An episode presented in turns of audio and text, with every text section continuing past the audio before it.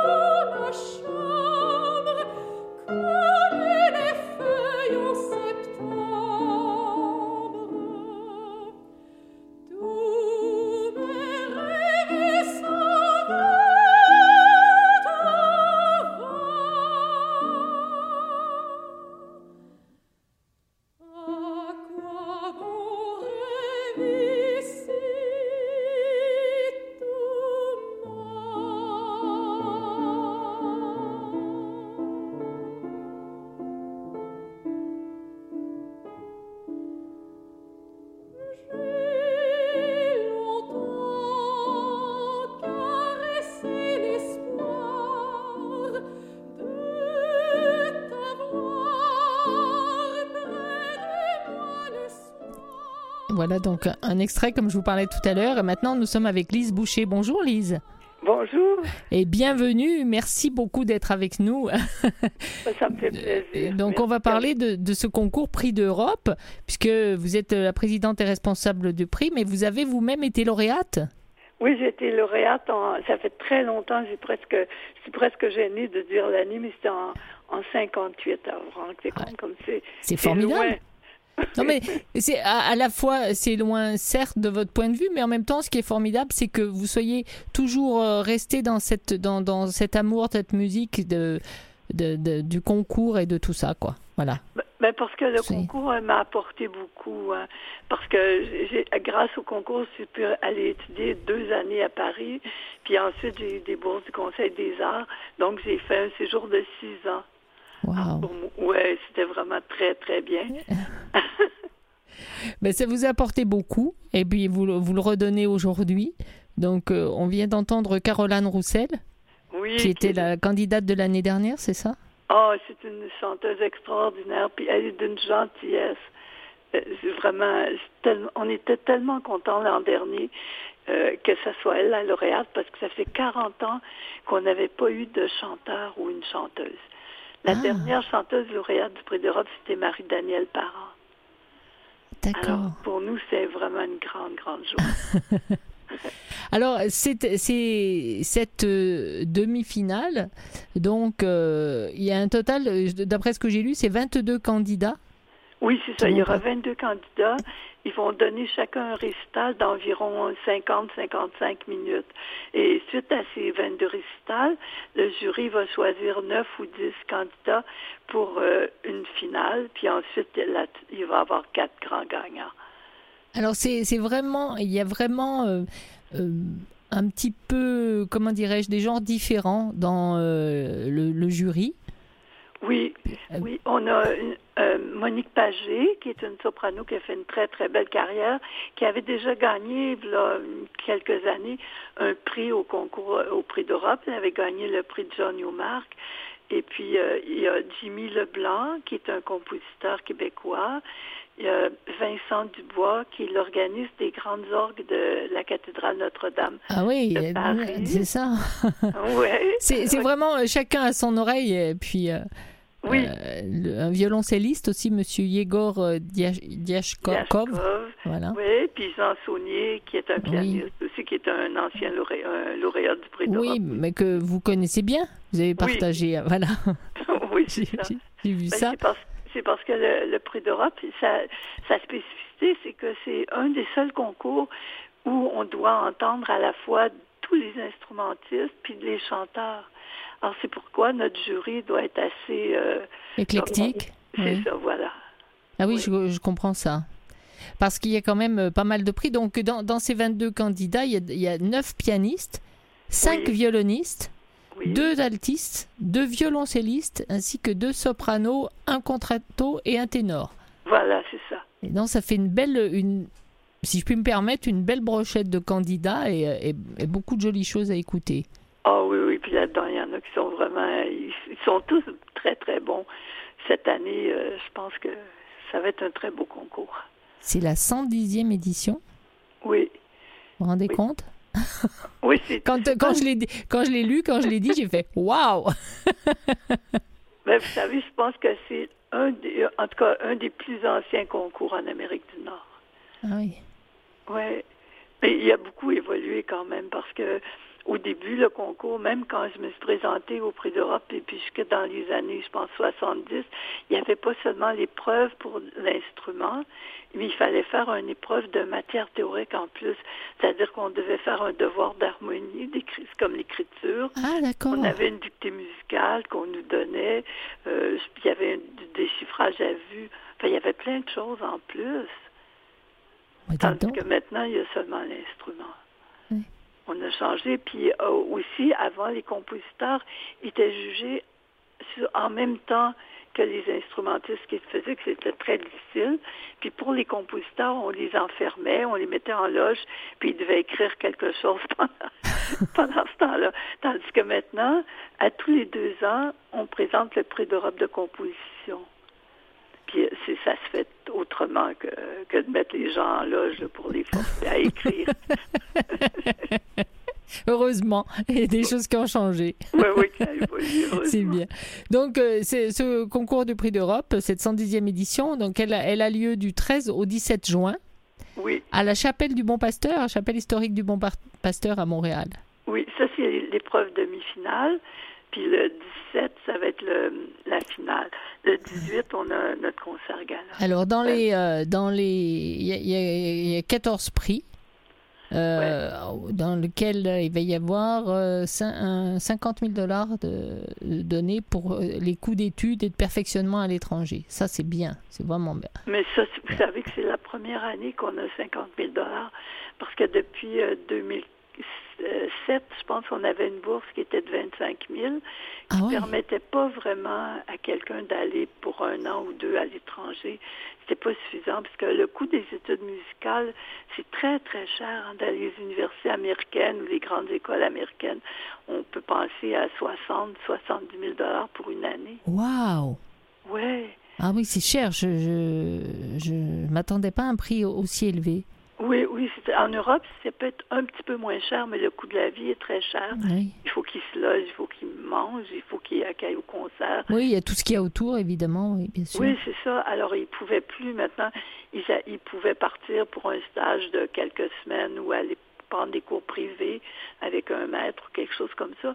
Tandis que cette année, la bourse, on a eu la, chance énorme qu'elle soit augmentée à 50 000 Alors, je pense que le lauréat ou la lauréate de cette année va peut-être pouvoir euh, partir au moins un an en toute quiétude. C'est important aussi, hein? parce que pour un apprentissage, il faut bien quand même euh, une bonne année. Ah oui, oui. Puis en plus, je pense que c'est important de s'imprégner de, d'un autre, la culture de, de, de, ce qui se fait ailleurs dans un autre pays, de, de connaître d'autres jeunes, de connaître d'autres musiciens, d'entendre d'autres sortes de d'autres orchestres, changer un petit peu, c'est, c'est, je pense que c'est très, très inspirant, c'est très nécessaire. Puis, puis maintenant, euh, les prix ont, ont largement augmenté de partout. Donc euh, il faut suivre aussi. Qu'est-ce qui le qui le le, donne? Est-ce que c'est euh, offert par le gouvernement? Est-ce que c'est euh, la, bourse la, bourse? d'Europe est toujours été offerte par le ben, au début c'était par le gouvernement du Québec, mais depuis beaucoup d'années c'est par le ministère de la Culture et des Communications du Québec. D'accord. Bon, bah alors, c'est une bonne chose. Je ne savais pas, en fait, ce qui se donnait exactement. Et, et comment ça se comment ça se faisait? Parce que comme ça s'appelle euh, le prix d'Europe euh, oui je sais. On se demande tout le temps pourquoi ça s'appelle prix d'Europe. c'est ça. Mais savez je pense que le prix d'Europe quand ça a été créé c'était en 1911 puis euh, au Québec puis même en Amérique il n'y avait pas tellement de choses. Alors tous ceux qui voulaient étudier sérieusement devaient partir puis aller vers l'Europe alors, euh, je pense que c'est peut-être pour ça qu'ils l'ont nommé prix d'Europe. Mais je vous dis ce que je pense, mais ce n'est pas la vraie raison, je la connais pas. Mais je, vous écoute quand même parce que je me suis posé la question. Je me suis posé la question de cette somme-là vient d'où en fait, puisque ça s'appelle prix d'Europe, quoi. Donc, euh, mais je, pense vraiment que c'est parce que tous ceux qui le gagnaient au début jusqu'en 1940, puis parce que pendant la guerre en 40, les gens sont allés un peu aux États-Unis. Puis maintenant, ben, ils vont un peu partout. Mais jusqu'à 40, les gens allaient en Europe étudier. Parce que c'était là qu'on trouvait le, plus de choses. Hein, où il y avait le plus de musique, puis de, de grands musiciens, de grands maîtres. Évidemment. Euh, Lise, on va faire une petite pause musicale. On va écouter de nouveau euh, Carole Anne Roussel euh, sur une musique de Mozart, mais le nom en allemand est trop difficile pour moi à prononcer. Euh, donc on va l'écouter. Si vous vous y arrivez après, je. oh non non non, pas me demander ça. Alors on, on en écoute un extrait et puis on revient tout de suite après avec vous. D'accord, merci.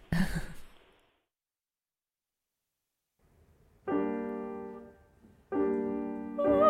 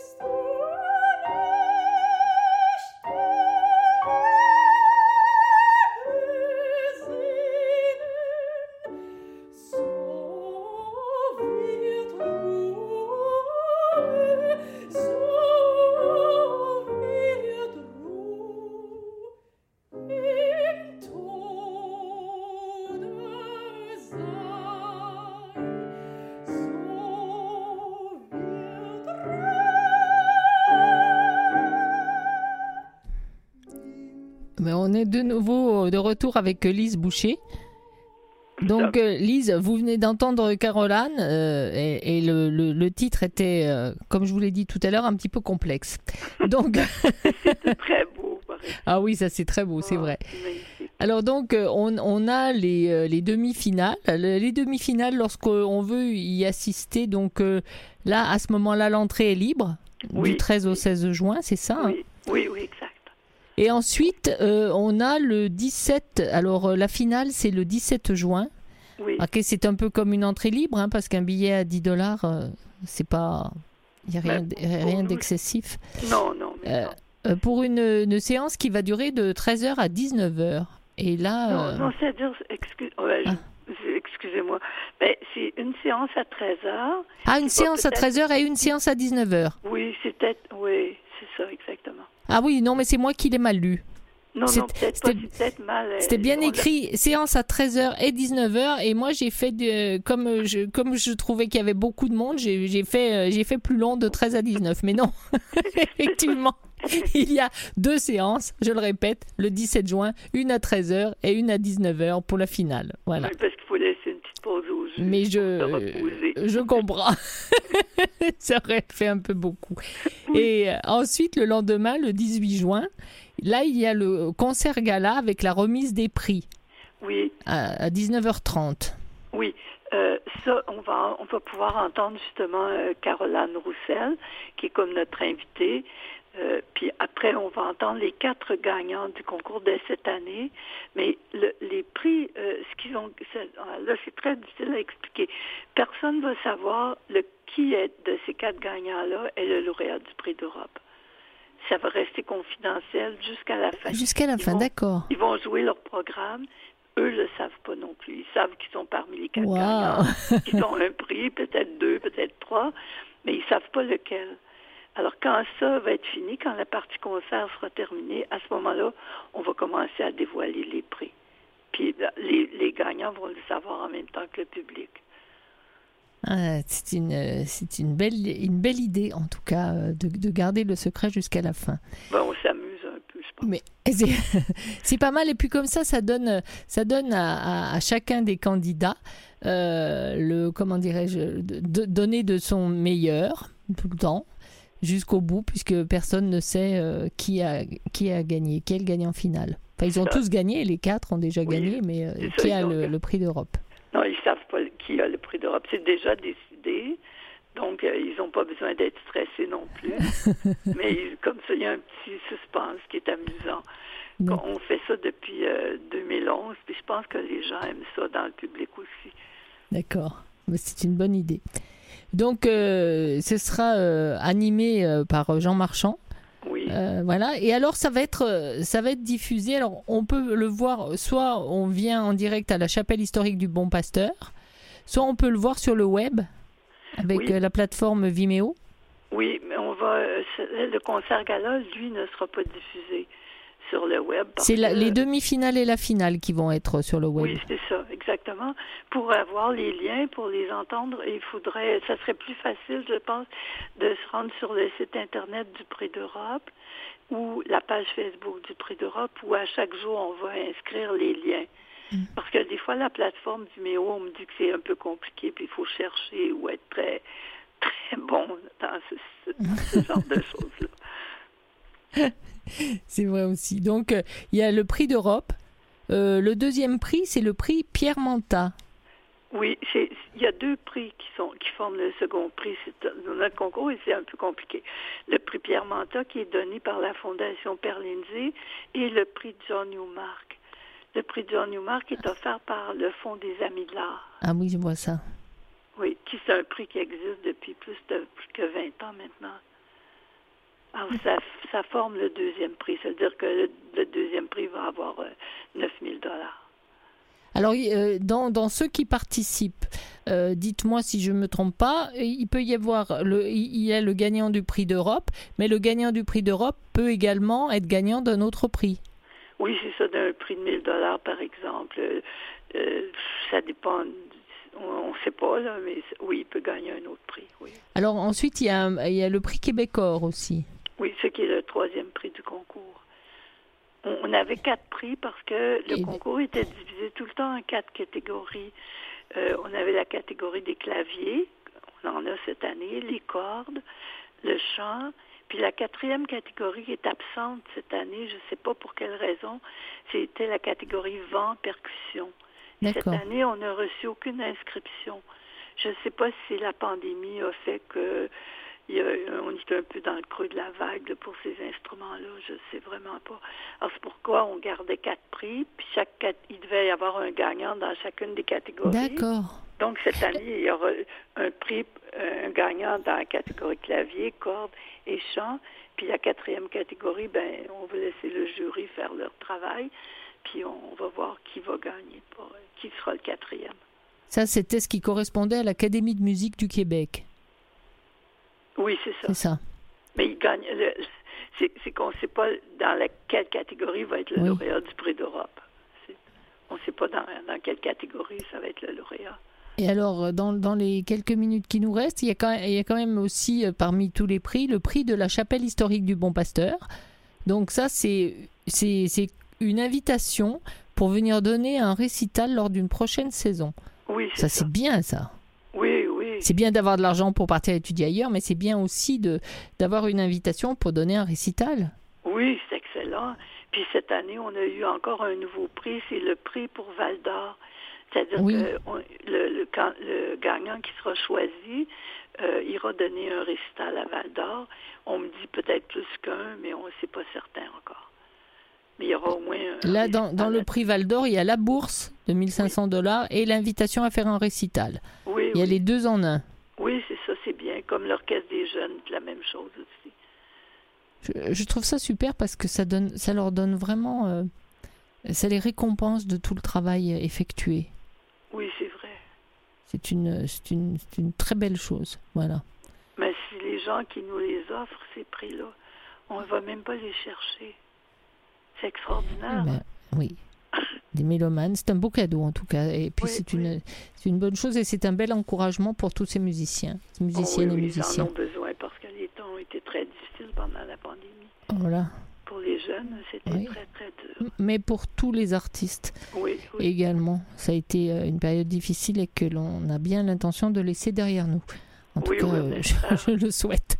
Euh, Lise Boucher, ben merci beaucoup d'avoir été avec nous. Euh, c'était un, grand beau moment. Donc, euh, je répète euh, les dates. Donc, c'est du. attendez que je revienne dans les dates.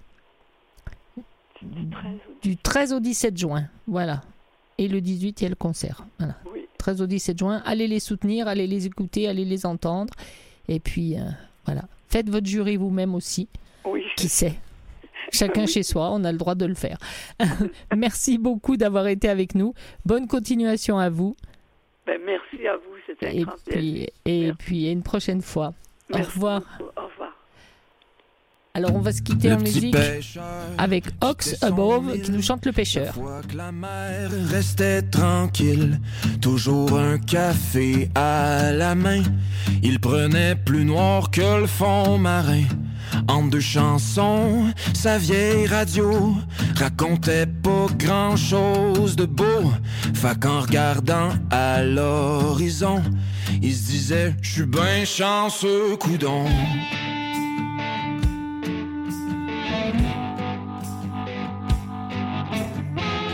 Sur d'autres rivages, dans leur maison, les gens de la ville trouvaient le temps long. La sédentarité forcée, c'était la nouvelle normalité. Même le bon 7 heures profitait du chômage. Pas le choix, parce qu'après 8 heures, fallait rester sage. Ben installé devant sa TV, y avait le moral ankylosé. Comme un banc de poissons, on nage, mais peut-être pas Nos opinions polarisées ont un arrière-goût de pré-manché. Oh, mais qu'est-ce que je vois? On dirait un hameçon.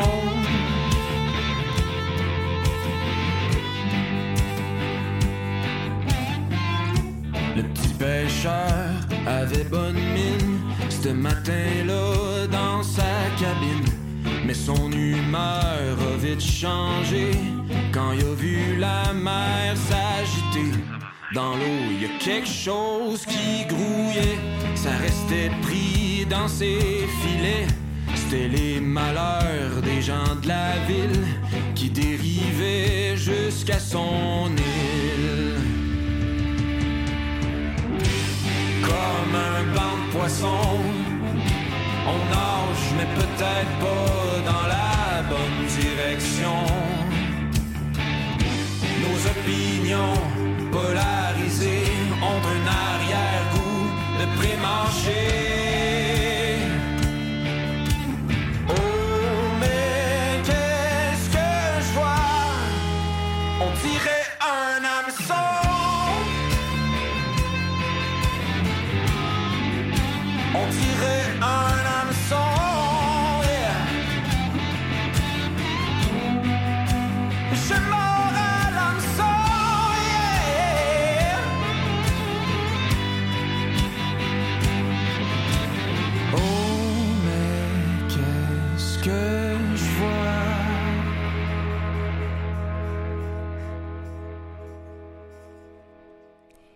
Voilà, donc euh, on vient d'entendre Oxbove, le pêcheur, et restez avec nous. Mathieu Tessier, dans un instant, sera avec nous pour euh, la toponymie d'un accentué, et puis il va nous parler d'un spectacle de danse qu'il est allé voir. À tout de suite.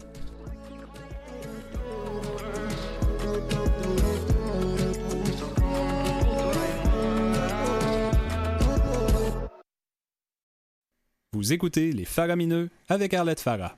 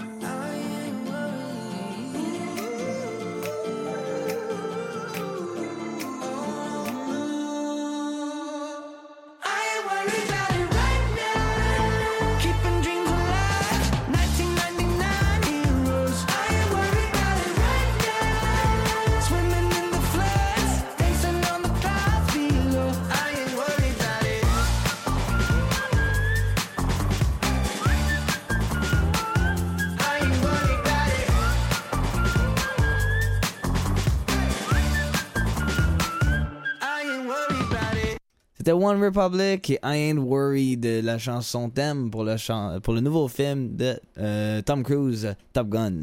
Oh yeah! Dans le, dans le futur. Alors maintenant, Mathieu Tessier. Ding, ding, ding, ding, ding, ding, ding, ding. Bravo! Ça, c'est la foule en délire. Ben, en fait, J'essaye suis... de mimer la foule oui, en délire, oui. Mathieu. Mais moi, j'étais surtout intrigué par le premier bruit. Ding, ding, ding, c'est une cloche, c'est ça? J'ai pas trop- Les applaudissements, ça, on est tous capables de reconnaître ça, mais le ding ding ding ding, euh, on est dans un combat de boxe. Ça. Je voulais faire, euh, j'ai pas, une petite musique euh, d'ouverture, d'approche pour toi. J'ai raté mon coup. C'est ça que tu me fais remarquer. Merci beaucoup, Non, Mathieu Tessier. tout. Donc, euh, nous partons pour un- une histoire, Oui, un conte, une aventure. Je sais pas si vous vous souvenez, la dernière fois, on est parti à la recherche du cochon bleu du Saguenay. Alors, permettez, comme je disais à Arlette au début, je vais me nous noyer aujourd'hui parce que c'est une journée où je suis, voilà, j'ai besoin de vacances. C'est vrai. Alors, quittons donc cette forêt où il semble bien qu'aucun sus domesticus, tu sais, cette sous-espèce de mammifère domestique omnivore de la famille des porcins, qu'il soit bleu ou non, euh, viendra pas nous rendre visite. D'accord. C'est dommage, hein, on peut pas tout avoir dans la vie. Ça aurait été une, une belle occasion de voir euh, Un cochon un bleu. cochon bleu. Alors, euh, retournons retrouver notre embarcation et retournons sur le fleuve afin de poursuivre cette, cette péripétie, ce périple qui euh, nous met sur les traces des créatures fantastiques et mythiques. Et euh, je me fie toujours, entre autres, au livre de euh, Brian Perrault, là, Les créatures fantastiques du Québec. J'ai entendu d'ailleurs parler d'une autre créature qui serait possible ou qui serait présente dans les eaux du fleuve entre le Québec et le bas Saint-Laurent, qu'on appelle communément le bas du fleuve. Le bas du fleuve. Le bas oui. du fleuve. Alors, s- dessouquer matelot, ça t'inclut toi aussi, dessouquer. Euh, mais avant de filer comme de véritables pirates d'eau douce, parce qu'à cette hauteur, je pense que l'eau commence à être plus douce que salée, euh, arrivé au quai, on remarque la présence, ou plutôt on aperçoit une silhouette à bord de notre bateau. De grande taille, revêtue d'un long manteau en pièces détachées et qui dégage une fine bruine lorsqu'elle respire. Au moins, on sait Oh. qu'elle respire. Inquiet, on s'approche. La brume qui s'échappait de cet être euh, semble encore plus dense à cette distance. De plus, il y a une légère odeur de varech et de cidre qui accompagne Ah. cette euh, proximité. L'intrus ne bouge pas, il ne parle pas. Tout simplement, il reste là, inquiétant et plutôt mystérieux, ou plutôt mystérieux et plutôt inquiétant. C'est bien beau tout ça, mais nous, on a une aventure à poursuivre, alors je prends mon courage à deux points et je m'avance pour vérifier si ses intentions sont bonnes. Est-ce qu'il nous entend? Je sais pas, mais quand je me suis approché, tout est devenu glacial. Wow. Puis là, il y a un vent qui a soulevé les poils hirsutes de sa moustache. Puis c'est à ce moment qu'une voix d'outre-tombe a retenti dans notre boîte crânienne, comme un haut-parleur dans une discothèque le vendredi soir. Confuse et cacophonique, caco- cacophonique pardon, au départ, on est parvenu tout de même à comprendre ce qu'elle nous disait après de longues secondes angoissantes. La voix nous disait Retrouvez-la, retrouvez ma belle et dites-lui que je suis désolé. Je n'aurais jamais dû. Ce sur quoi une autre bourrasque de, vent vient dissiper le brouillard et nous jette sur le pont. On se relève, on est seul sur le bateau. Mais à la place, là où était cette créature, Étrange. il y a une gerbe de glaïeul. Une gerbe de glaïeul. Exact. Bon, on n'est pas très rassuré, mais quand même, on est déterminé de découvrir ce qui se cache. Derrière Est-il la une gerbe. anguille sous la roche? Alors, on a largué les amarres et euh, on se dirige vers le fleuve. Plusieurs d'entre nous, les plus intrigués, ont euh, glané sur Internet de l'information que je vais vous dire ici. Donc, entre Québec et le bas du fleuve, autrement dit entre Matane et Kamouraska, il est parfois possible de distinguer sur les eaux du Saint-Laurent une dangereuse créature qu'on appelle, hein, tiens, la dame au glaïeul. Oh, oh. Yeux verts, peau cuivrée, cheveux noirs. Wow. Elle semble danser dans le vent. Arborant toujours un magnifique sourire, il est dit qu'elle exhale un doux parfum d'herbe fraîchement coupée. Faut s'être approché pour pouvoir sentir ça. Aussi parée d'un halo lumineux à la manière d'un ange, il arrive, elle arrive, excusez-moi, à cacher ses mauvaises ou ses intentions malveillantes. Apparaissant de nuit, dans les rayons clairs de la nouvelle lune, ce spectre, tout de blanc vêtu, portant un énorme bouquet de fleurs et constamment à la recherche de nouvelles victimes à étrangler. Oh, diable. Oui. Invariablement, la dame au glaïeul se manifeste dans une bruine enchanteresse qui met aussitôt ses proies en confiance. Elle s'approche doucement de sa cible et lui tend ses fleurs avant de s'élancer sur elle avec violence et force. Les rares, ouais, les rares victimes qui ont survécu à son attaque ont d'abord ressenti un immense bien-être avant d'être une avant, excusez-moi, avant d'entendre une douce musique émanant du brouillard environnant. Je n'accepterai plus jamais de glaïeul. Ben, en fait, c'est ce que je oui, c'est une bonne idée. Euh, en confiance et charmés par cette exquise mélodie, ils se sont retrouvés sans défense, à la, à la merci de cette perfide créature. Personne ne sait exactement euh, pourquoi la dame au glaïeul s'en prend aux voyageurs qui empruntent le, qui empruntent le fleuve à cette hauteur-là. On la compare souvent à, euh, au Jenny Green Teeth, qui est un nom plus connu de Wicked Jenny, qui fait partie du folklore anglais. décrite comme une vieille sorcière habitant dans les rivières où elle attire et noie les enfants et les personnes âgées. Aïe! Donc, peut-être vient-elle de cette région-là. Elle est souvent donc décrite avec une peau verte, des dents pointues, euh, dans le Lancashire, il l'appelle Ginny Green Teeth, mais dans le. Là, mes, mes, mes, départements de l'Angleterre vont me mettre à l'épreuve. Le Cheshire et le Shropshire. Euh, c'est pas moi qui te critiquerai. Non, non, je sais. Euh, on l'appelle le Wicked, Wicked Ginny ou Ginny Green Teeth, c'est ça. Autrement dit, si vous croisez une femme qui porte un bouquet de fleurs, bon, il n'est pas, pas nécessairement. Il n'est pas nécessaire d'avoir peur, parce que c'est pas toutes les, les, dames qui portent un bouquet de fleurs oui, pas euh, vont vous attaquer. Fleur, quand même. Par contre, si cette dame porte un bouquet de glaïeul, que vous êtes sur le bord de l'eau, qu'elle a la peau verte, les dents pointues, une chevelure noire, et qu'une fine odeur d'herbe fraîchement coupée se dégage du, de sa bruine. Partez en courant. Décarpissée, exactement.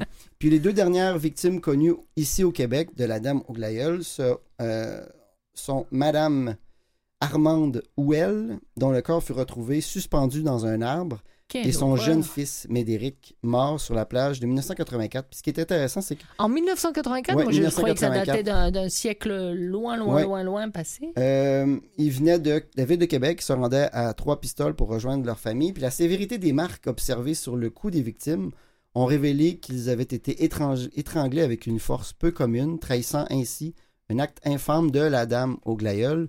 Et puis, outre les empreintes reproduisant des longs doigts palmés tels des serres d'aigle, on a euh, les, excusez-moi, les enquêteurs médico-légaux ont dit qu'il s'agissait du monstre en question. Personne n'a jamais vu parce que si elle, si elle s'attaque à ceux qui la voient, euh, après ils sont morts. Donc personne n'a jamais pu témoigner. Et euh, donc, ça, c'était un extrait du livre de Brian Perrault dans lequel on, rapporte un rapport de l'ex-coroner qui était chargé du dossier relatif à une série de meurtres et de, de disparitions dans la MRC du Bas-Saint-Laurent. Il a été démis de ses fonctions pour des troubles psychologiques, selon euh, des sources officielles. Alors. Peut-être suite à ça. On va peut-être voir si nous, euh, voguant sur le fleuve Saint-Laurent, on va croiser euh, cette créature. Je nous le souhaite et je ne le souhaite pas. alors, de, très loin, en ayant le temps de s'enfuir, oui. de près, en, étant sous ses coups, non. Mais c'est la première créature qui s'attaque pas, qui s'attaque aux, femmes habituellement. Euh, toutes les créatures dont, dont j'ai parlé s'attaquaient souvent aux hommes. Là, c'est la première qui, euh, qui s'attaque aux enfants et aux personnes âgées. Surtout aux enfants, c'est un peu, euh, c'est un peu, un peu rough. Oui. Vraiment. Bon, bah, parce qu'elle n'a pas la notion de ce que c'est. Bon, mais écoute, très, belle, très belle histoire, mais en tout cas, bon, j'irai pas là-bas. Voilà. En tout cas, pas la nuit. Euh, on part en musique, un petit morceau de musique avec euh, Slide and Popcorn qui nous chante Rouler. Rouler.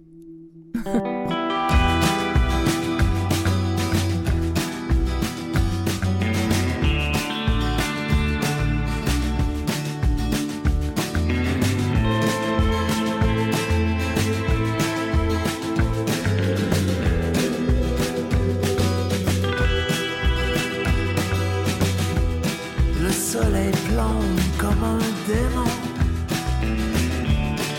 On est lancé comme d'un canon.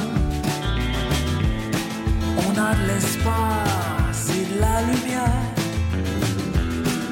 On regarde plus jamais derrière. C'est dans tes yeux que je veux m'enfuir. Mais je peux plus m'arrêter de conduire disparaît dans l'air du temps. Y a rien à faire,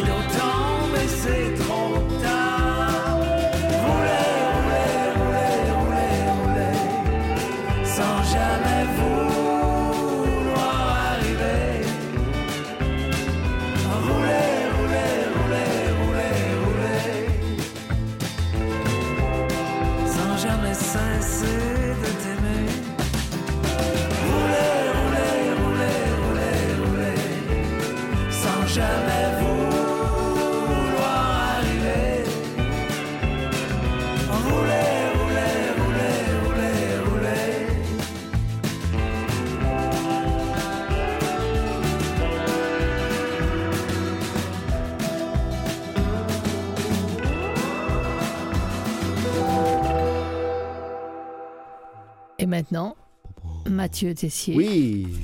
critique d'un spectacle de danse que tu es allé voir. Euh, oui, critique, euh, commentaire, euh, appréciation.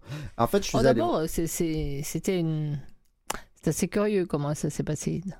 Donc, explique. Oui, euh, Tu es allé je à plusieurs reprises, que... Je oui. voulais juste, juste- avant de Dire. m'enfarger dans d'autres phrases. Que Nicolas, lui, Que Nicolas, il écoute les histoires Lui nous de, écoute. Peut-être que certains de d'entre nous auront remarqué qu'effectivement, j'ai déjà parlé du nain jaune euh, de l'île de la Madeleine qui lui attaquait uniquement les femmes. Donc euh, voilà. Je ne dormirai pas ce soir. Bravo Nicolas pour Bravo, ton Nicolas. écoute. Enfin pour cette écoute là parce que Ouais, c'est pas tout le temps mais Ok, ok, là. On verra, je vais placer une. Je, je vais, peu importe. Avant la fin. Bon, c'est ça. Le spectacle Invisible, c'est un euh, spectacle de la conceptrice, danseuse, performeuse, euh, chorégraphe Aurélie Pédron. P-E-D-R-O-N. d'accord. Et c'est une ode pour 10 danseurs, danseuses. Un espace euh, qu'ils appellent un espace euh, de célébration partagée qui nous convie comme spectateurs Oui. les performeurs, euh, les performeuses, à jouer, à faire des échanges, à se connecter dans une forme de complicité joyeuse. À faire Alors, des échanges, c'est-à-dire? C'est-à-dire que pendant 72 heures, ils ont élu domicile dans euh, la grande salle euh, du LAVI, le laboratoire d'art vivant et interdisciplinaire, qui est un département de danse de l'UCAM, juste ici, sur la rue Charrier. Donc pendant D'accord. 72 heures de jeudi 5 heures à dimanche 5 heures, ils ont fait une performance qui s'appelle Invisible. Donc, c'était ouvert 24 heures sur 24. On pouvait se rendre. Moi, je suis allé trois fois. Je suis allé vendredi soir. Je suis allé samedi matin très tôt. Je vais y aller plus tôt, mais à l'âge que j'ai, je pensais que je- j'aurais pu me réveiller plus tôt, mais non. je suis allé là vers 5 heures et je suis allé samedi soir à 5 heures. D'accord. Et euh, dans le fascicule, ça dit, donc c'est ça, euh, du- d'une durée de 72 heures. Et euh, le spectateur, spectatrice est appelé à vivre le continuum du temps et à contribuer à la transformation de la pièce par diverses interventions. Ce qui veut dire que quand on arrive sur place, on est accueilli par un, un animateur ou, euh, en fait, je pense que c'est un des performeurs, un des danseurs qui nous assoit à une table sur laquelle il y a un plan de la salle. On nous dit, bon, vous voyez, les danseurs vont être ici, ça c'est vous, on, on est représenté par des petites figurines. Il y a un seul endroit où on ne peut pas aller parce que c'est réservé aux euh, danseurs.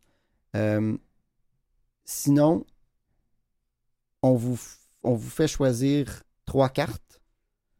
Sur les trois cartes, il y a trois mots. Il faut en choisir un qui nous représente au moment présent où on arrive sur scène.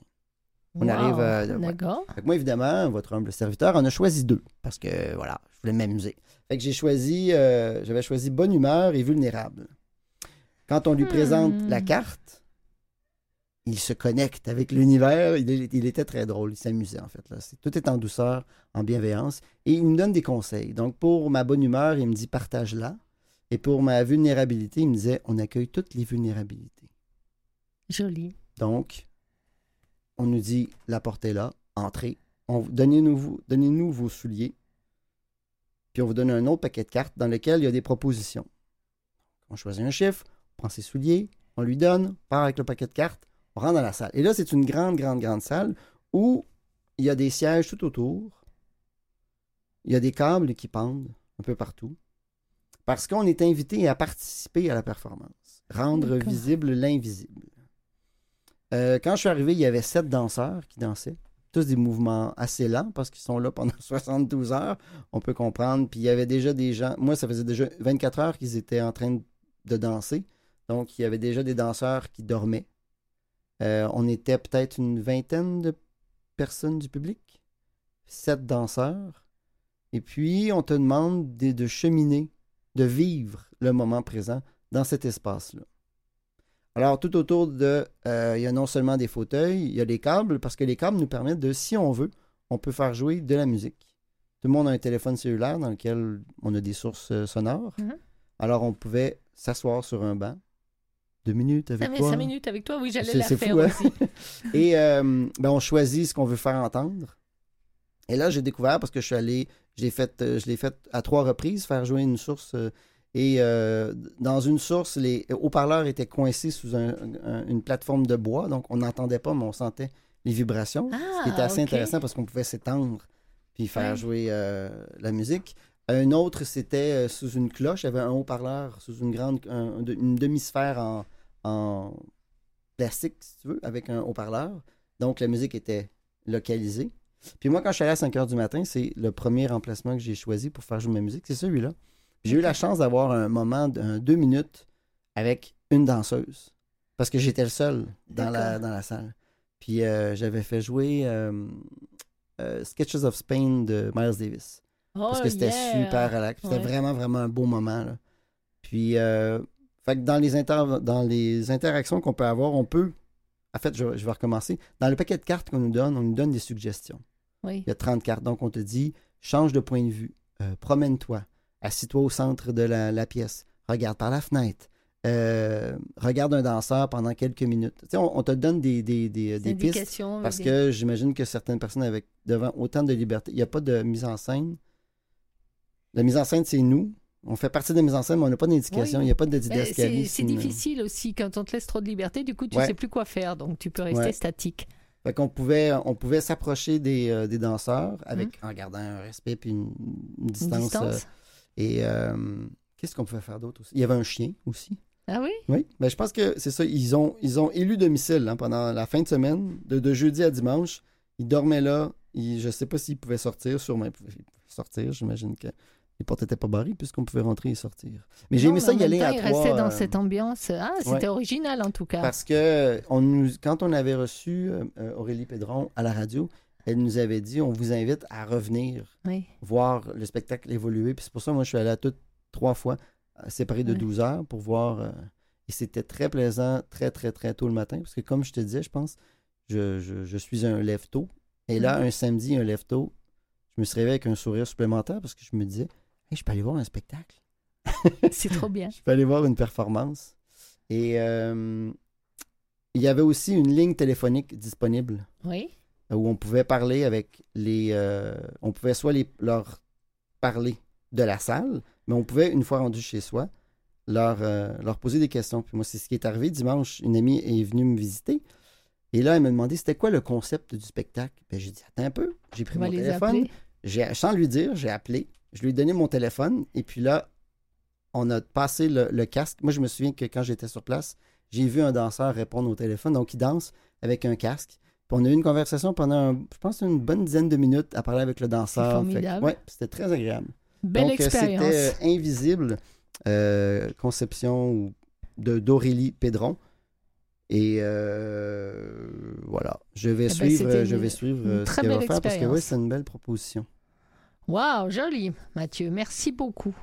On va partir en musique avec euh, Oscar Anton et Clémentine qui nous chantent Nuit d'été. Ça y est, on y est. Hein. Enfin, bientôt, bientôt. on y est presque.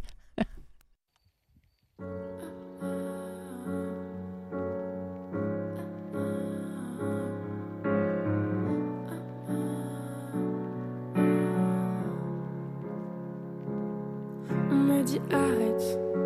Tu te fais du mal, mais si j'ai mal à la tête, c'est que tout me ramène à toi. Et j'en ai marre de voir tes yeux quand je ferme les miens. Pas pris de retard, juste un autre chemin, même couleur qu'avant,